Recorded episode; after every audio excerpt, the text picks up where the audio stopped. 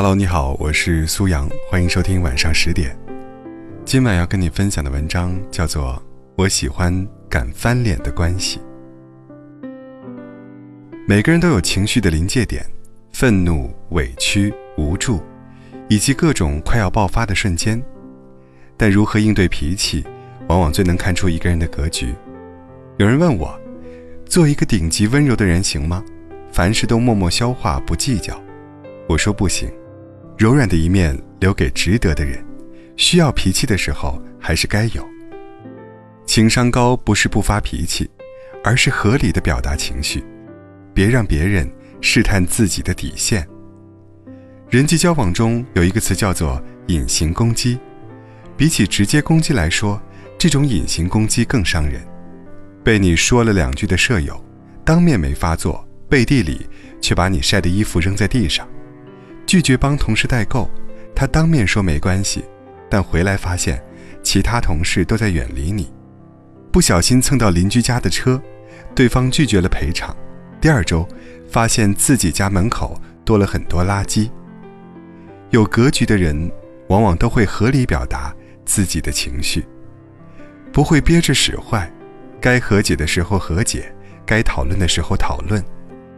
选择一个人交往。建议你找一个有脾气的人，他懂得袒露他的原则，你也可以维护你的底线。有一部西班牙电影，女主不善于表达自己，她活成了别人眼中的好人，但她并不开心，还很憋屈。男友好高骛远，不愿意好好工作，游手好闲，邻居噪音扰民，还经常把她堵在小区里，老板不管不顾。让其他同事把工作丢给他一个人，他委屈难过，却忍受下来，没有表达任何情绪。女主的做法多像试图让所有人开心的我们呢？微信秒回，过分在意他人看法，不敢表达，忍受指责，一次次的忍让，让其他人得寸进尺，让女主自己备受煎熬。她终于忍无可忍，做了一次对自己的叛变。她回怼领导，怒斥男友。原本她以为做完这一切她会难受，可结果是，领导对她更为尊重，男友也不敢轻视她了。人性里最耐人寻味的一点是，当我们凶狠地对待这个世界时，这个世界突然会变得温文尔雅了。中午聊天，苏苏说起一个大学室友，他曾经因为突发有事，取消了和室友一起看电影。他道歉了，室友没说什么，这事儿就这样过去。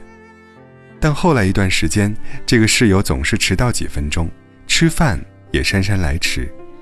苏苏忍不住问他：“为什么你每次都不早点出门？”室友没好气地回答：“你还记得你放我鸽子的事吗？”明明可以讨论解决的问题，偏偏要用隐形攻击来处理。有时候适时适度的发脾气。不是要恶化彼此关系，而是为了能进一步沟通，以达到真正的相互理解。在一档综艺节目中，宋丹丹被问到，遇到一些愤怒和忧伤等负面情绪时是如何控制的。她说：“我不控制，我不会因为什么事让自己压抑着。本来很生气，还要看着对方笑，不可能的。要生气就生气了，要哭就哭了。”适当发脾气是一种能力，也是一种做人的格局。在韩国，有一种非常特别的病，叫火病，是指遇到不公、不满等情绪时，不敢发泄心中的愤怒而产生的精神疾病。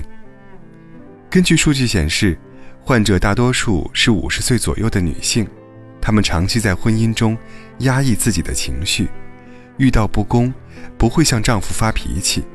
而是把愤怒和不满都压抑在内心深处，合理释放愤怒，会让内心更平和；压抑愤怒，只会让内心更憋屈。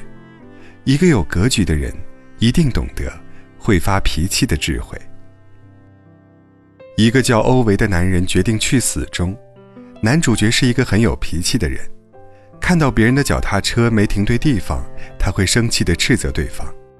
如果有人扔垃圾，没有按规定分类，他更会把人家吼一顿。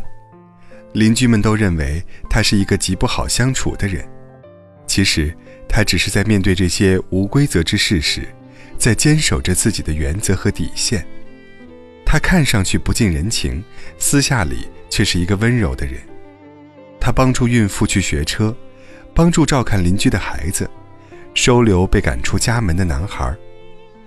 他常常带着一束花去看望亡妻，对待他人的方式只是一种自我保护。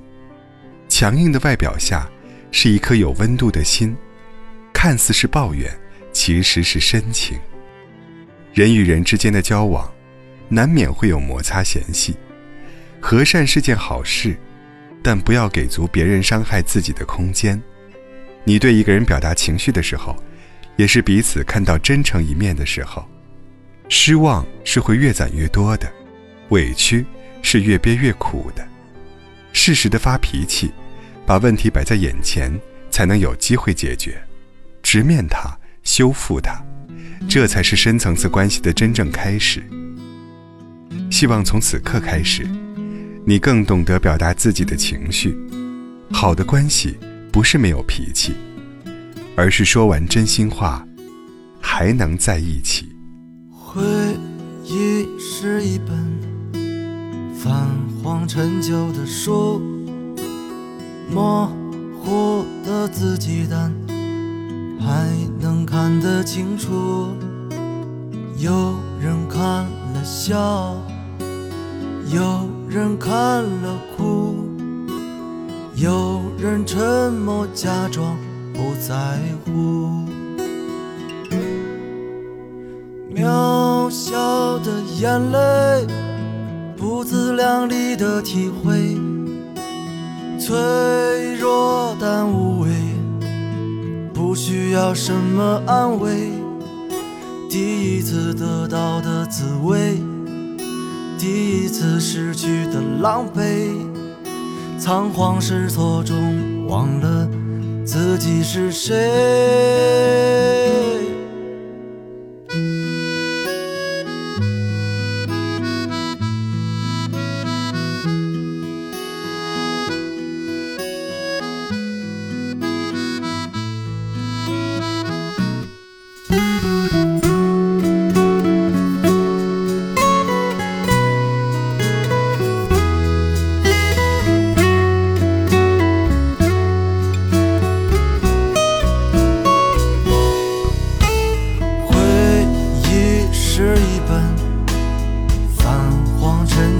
束模糊的自己，但还能看得清楚，有人看了笑，有人看了哭，有人沉默假装不在乎。渺小的眼泪，不自量力的体会，脆弱但无畏，不需要什么安慰。第一次得到的滋味，第一次失去的狼狈，仓皇失措中忘了自己是谁。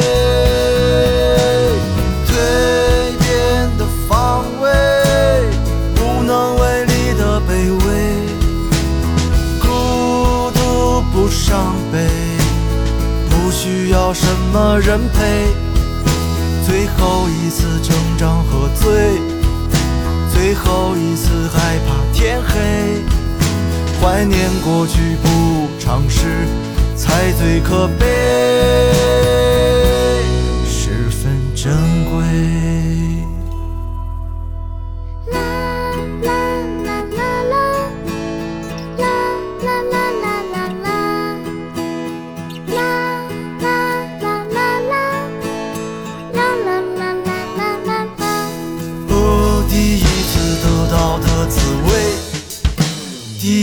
失去的狼狈，仓皇失措中忘了自己是谁。